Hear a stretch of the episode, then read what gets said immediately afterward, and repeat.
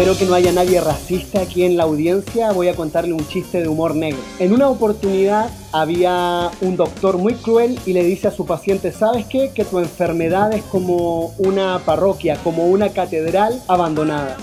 ¿Cómo así, doctor? Le responde el enfermo. Bueno, tu enfermedad no tiene cura. Hola amigos, hermanos con tertulio en las redes sociales. Aquí estamos nuevamente en este su podcast regalón Teología Underground. Para los que no hablan inglés, Teología Subterránea. ¿Se entiende, verdad? Bueno, el tema que nos convoca hoy es la providencia divina. Y estoy seguro que si no fuera por la providencia divina, este podcast no tendría ninguna posibilidad de que llegue a sus oídos. Así que gracias a Dios por su providencia. Hoy tengo la dicha de preguntarle a dos amigos personales a los cuales estimo mucho, a Jano y a Rolando, qué es lo que ellos opinan o qué es lo que ellos saben de la providencia divina. ¿Qué es la providencia divina? Eh, por definición es un término teológico que indica soberanía, supervisión, intervención de Dios en el socorro de la humanidad. La providencia divina es el paño de fondo de toda la escritura. La palabra hebrea ra y la palabra griega problepo, que en sus contextos significa mucho más que una mera presencia simple de Dios, es la presencia activa de Dios para el cumplimiento de la disposición anticipada de las cosas. Hay dos tipos de providencia, la general, que permite la subsistencia de todos y de todo, donde Dios ya estableció límites a las acciones de los seres humanos, tanto en su alcance como en el tiempo. Por otro lado, la especial, que se refiere al cuidado particular de Dios sobre la vida del creyente. Los textos como y sabemos que a los que aman a Dios todas las cosas le ayudan a bien, o por Jehová son ordenados los pasos del hombre piadoso, nos muestran esta realidad. Todo el libro de Job se dedica a los sufrimientos temporales de un hombre bajo la providencia divina. José reconoce la providencia divina cuando le dice a sus hermanos, no fueron ustedes los que me mandaron a Egipto, sino que fue Dios. Resumiendo, la providencia divina significa nada menos que el gobierno soberano y universal de Dios. Es el cumplimiento de los decretos divinos, los cuales son, entre comillas, el propósito del que hace todas las cosas según el designio de su voluntad.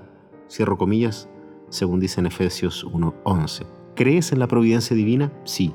La esencia de la teología de Abraham, de Moisés, de José, de la Madre Jesús, María, de Jesús mismo y todos los que dijeron al Señor, yo soy tu siervo, se resumen en estas palabras, que se haga tu voluntad.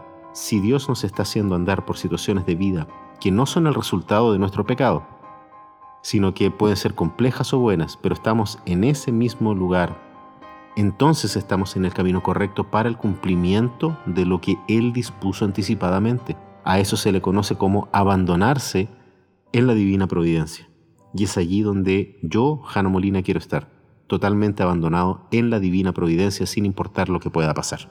Hola Guido, qué buena pregunta y qué difícil a la vez porque ahí se cruza con tantos temas y conceptos teológicos también. Yo en lo personal comprendo la providencia como la provisión, la previsión y la guía de Dios sosteniendo su creación, pero la sostienen y guían hacia sus propósitos soberanos y eternos. Eh, yo creo que por eso es que hablamos de la soberana voluntad de Dios. Pero ya que me metiste en el tema y me hiciste reflexionar al respecto, creo que una conversación honesta y realmente fructífera respecto a la providencia de Dios se da cuando nos preguntamos cómo la anhelamos para nuestras vidas, como creación misma que somos porque creo que en medio de esta pandemia se vuelve relevante. No comprendemos el panorama completo.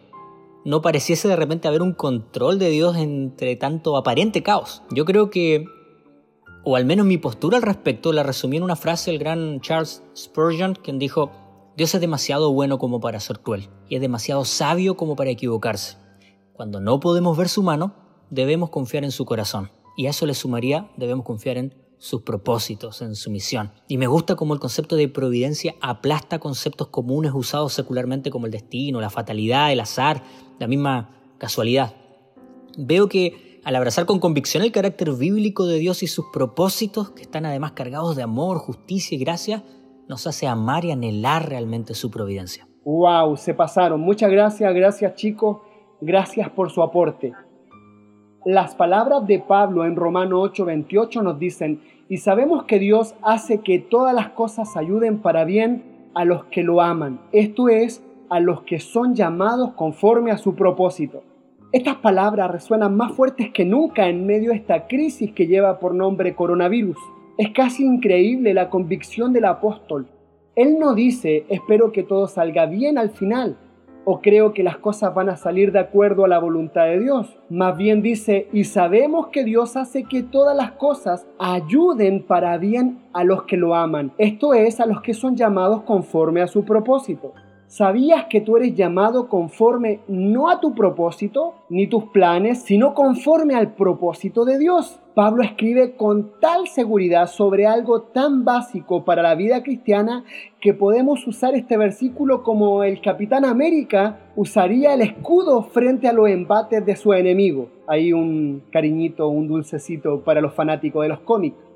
Sin embargo, hoy en la era de la posmodernidad, que se caracteriza por la posverdad, por la falta de absolutos, por la falta de fe y por el agnosticismo y el ateísmo, donde lamentablemente todo esto se ha infiltrado en nuestra iglesia y comunidades cristianas, provocando una crisis de identidad y de fe en la iglesia. Y cuando hablo de fe, no fe en la fe, sino que fe en Dios.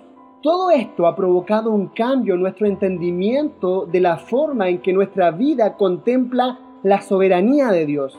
Me sorprende, de verdad que me sorprende amigos, ver hoy tantos coach, telepredicadores, líderes motivacionales asegurando que si eres cristiano no te va a pasar nada malo. No te vas a enfermar del COVID-19, no va a tocar tu casa el próximo huracán, y que si tienes fe no vas a pasar por momentos de adversidad, prueba, o tribulación. Es triste y lamentable porque nos quieren vender un mensaje que no se condice con la providencia de Dios, un mensaje que desconoce la soberanía de Dios. La idea de la providencia divina desde la perspectiva bíblica ha desaparecido de nuestra cultura. Y no solamente de la cultura, sino que también de los púlpitos. Y eso es algo trágico, lamentable. El pensamiento secular se ha infiltrado en las comunidades cristianas a través de una visión del mundo que asegura que todo lo que sucede es producto de causas naturales. Y Dios, si en verdad existe, está muy lejos, arriba, ocupado en otras cosas más importantes, queriéndonos hacer creer que Dios es solo un espectador, un barrista, un cheerleader que nos anima a seguir adelante, pero sin ejercer ningún control ni poder sobre lo que pasa en la tierra. Sin embargo, históricamente hablando, los cristianos de épocas pasadas han tenido claro que este es el mundo de nuestro Padre Celestial y que todos los asuntos de los seres humanos y de las naciones están en sus manos. Eso es lo que Pablo está expresando en Romano 8:28, un conocimiento firme y claro de la providencia. Y sabemos que Dios hace que todas las cosas ayuden para bien a los que lo aman. Esto es, a los que son llamados conforme a su propósito. Ahora, ¿cuál es nuestra responsabilidad ante la soberanía de Dios, ante su providencia? Porque el mundo repudia esa verdad. Pero Pablo responde con mucha fuerza diciendo, si Dios es por nosotros, ¿quién contra nosotros? El que no eximió ni a su propio Hijo, sino lo entregó por todos nosotros. ¿Cómo no nos dará gratuitamente también todas las cosas? ¿Quién acusará a los escogidos de Dios? El que justifica es Dios. ¿Quién es el que condenará? Cristo es el que murió, más aún, más aún es el que también resucitó, quien además está a la diestra de Dios y quien también intercede por nosotros. ¿Quién nos separará del amor de Cristo? Tribulación o angustia o persecución o hambre o desnudez o peligro o espada? Más bien, en todas estas cosas somos más que vencedores por medio de aquel que nos amó. La providencia de Dios es su obra más santa, sabia y poderosa, por lo cual preserva y gobierna a todas sus criaturas y a las acciones de los hombres. Amigos y amigas, ¿qué significa que Dios preserva a todas sus criaturas? Según la Biblia, nada en el universo seguiría existiendo ni por una fracción de segundo sin Dios. La obra de la providencia de Dios gobierna todas las criaturas y sus actividades. La providencia divina actúa de forma positiva, haciendo que todo suceda según un plan eterno. Nada de lo que sucede sorprende a Dios. Cuando Dios realiza su propósito por medio de la providencia, nace la siguiente pregunta. ¿Es Dios quien actúa o son las fuerzas y las personas que Él creó? Algunos han dicho que son solo las fuerzas y las personas que Él creó. Algunos llamados deístas Escucha esto, los deístas sostienen que las actividades de Dios en el universo se limitan a la obra inicial de la creación y que una vez creado el universo funciona por sí mismo como una máquina. Para que se entienda mejor como un reloj a cuerda, Dios le dio cuerda y luego él se alejó y lo dejó funcionando solo. Es evidente que esa teoría deísta es contraria a la Biblia. Otros han dicho que solo Dios actúa y que las fuerzas y las personas que Dios creó no actúan para nada. Este es otro extremo. Estos dicen que todo lo que sucede es obra inmediata de Dios. Afirman que Dios es la única causa de lo que sucede. Esta teoría presupone, por ejemplo, que si una bala da en un vidrio, rompe un vidrio, es porque Dios provocó que la bala rompa ese vidrio, ignorando que alguien disparó una pistola para romper ese vidrio. Esta teoría ignora que todo efecto es provocado por una causa y afirma que todo en realidad es acción de Dios. O sea, Dios es el culpable de todo lo que sucede. Dicen que Dios es la causa. ¿Es correcta esta manera de pensar? Es evidente que Dios es la única causa y que nada en el universo se debe a que sea otra cosa. Pensar así es completamente nociva para la vida moral del hombre y para la idea que se forma de Dios. Este punto de vista implica lógicamente la negación completa de la responsabilidad humana.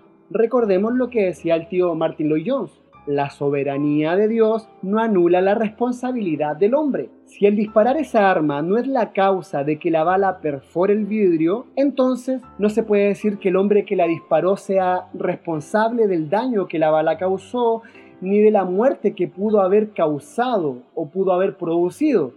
Esa teoría también implica una negación total de la santidad de Dios. La Biblia no justifica en modo alguno semejante teoría sino que enseña con suma claridad que hay fuerzas que actúan realmente en este mundo.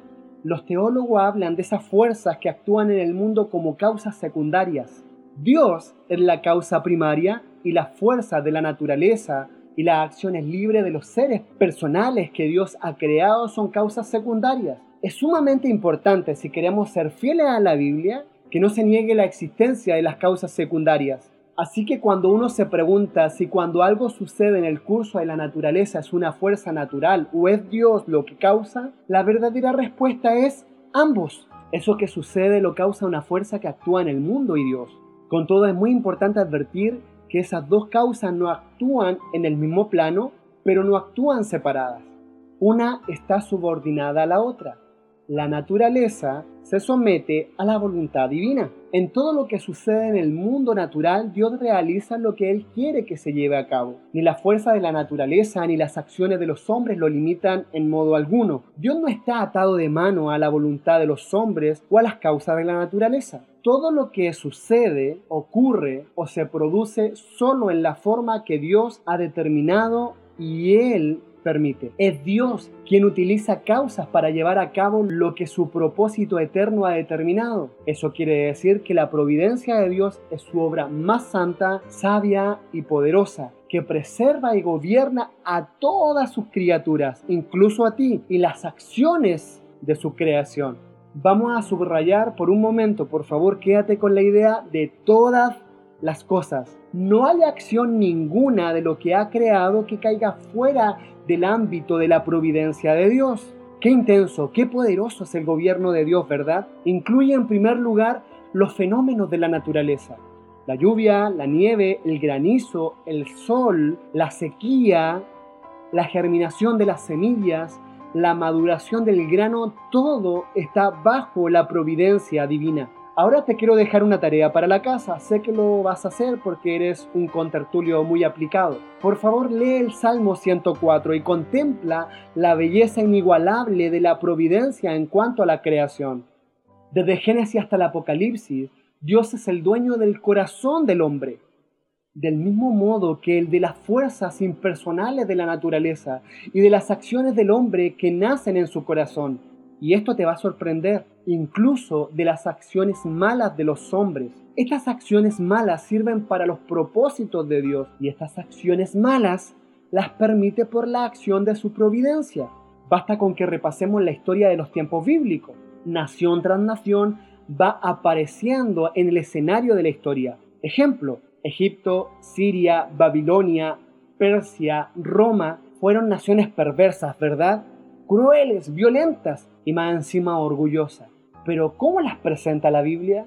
La Biblia las presenta a estas naciones malas como instrumentos inconscientes. Ellas no sabían de la mano todopoderosa de Dios. Dios está sobre y usa estas acciones para su gloria, para que se desarrolle su plan. Vean también las acciones malas no solamente que cometieron las naciones, sino también los hombres. Acciones incorrectas. Cuando vemos la vida de José, el mismo José dice, vosotros pensaste mal contra mí, mas Dios lo encaminó a bien para hacer lo que vemos hoy, para mantener en vida a mucho pueblo. Mira cómo Dios se glorificó en medio de hermanos malos y perversos que querían la destrucción de José, pero aún así, en esa planificación perversa, Dios se glorifica para preservar no solamente al pueblo de Dios, sino que también al pueblo pagano. Mira, vamos un poquito más profundo, cabemos un poco más hondo. Incluso el crimen supremo de todos los tiempos, ¿sabe a qué me refiero, cierto? A la crucifixión de Jesús nuestro Señor. La crucifixión de Cristo no se llevó a cabo a espalda de la providencia divina. Mira lo que dice la palabra, porque verdaderamente, dice el libro de los Hechos, se unieron en esta ciudad contra el Santo Hijo Jesús ¿A quién ungiste? Herodes y Poncio Pilato con los gentiles y el pueblo de Israel para hacer cuanto tu mano y tu consejo habían determinado que sucediera. En esto no hay excepciones.